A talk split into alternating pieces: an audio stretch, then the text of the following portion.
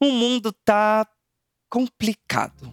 É muito difícil ser preto e produzir conteúdo porque as pessoas acabam botando menos do que o seu trabalho, assim, vale, sabe? Até o que é fofo tem por trás uma realidade que dói. Hoje eu tenho um filho de 12 anos. A gente morava na periferia e quando a gente foi visitar uma amiga no Morumbi, ele falou: Cara, olha como é esse lugar. Eu vou usar o meu andar chique. Precisamos voltar ao laboratório. O sistema capitalista que a gente vive, ele é muito fortalecido, ele é uma rocha.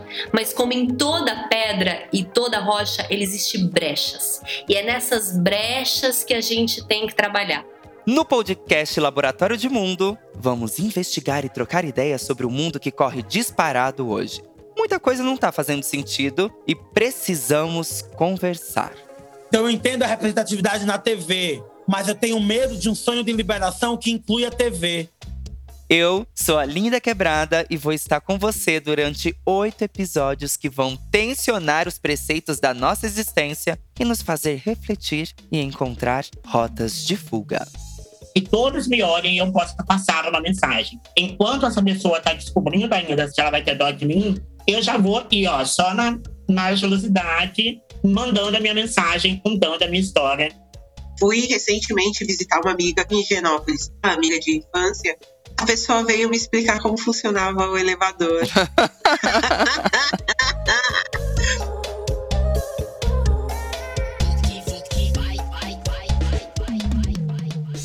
eu acho que a gente está bem num período de que o velho está morrendo e o novo ainda não pode nascer. O novo está nascendo.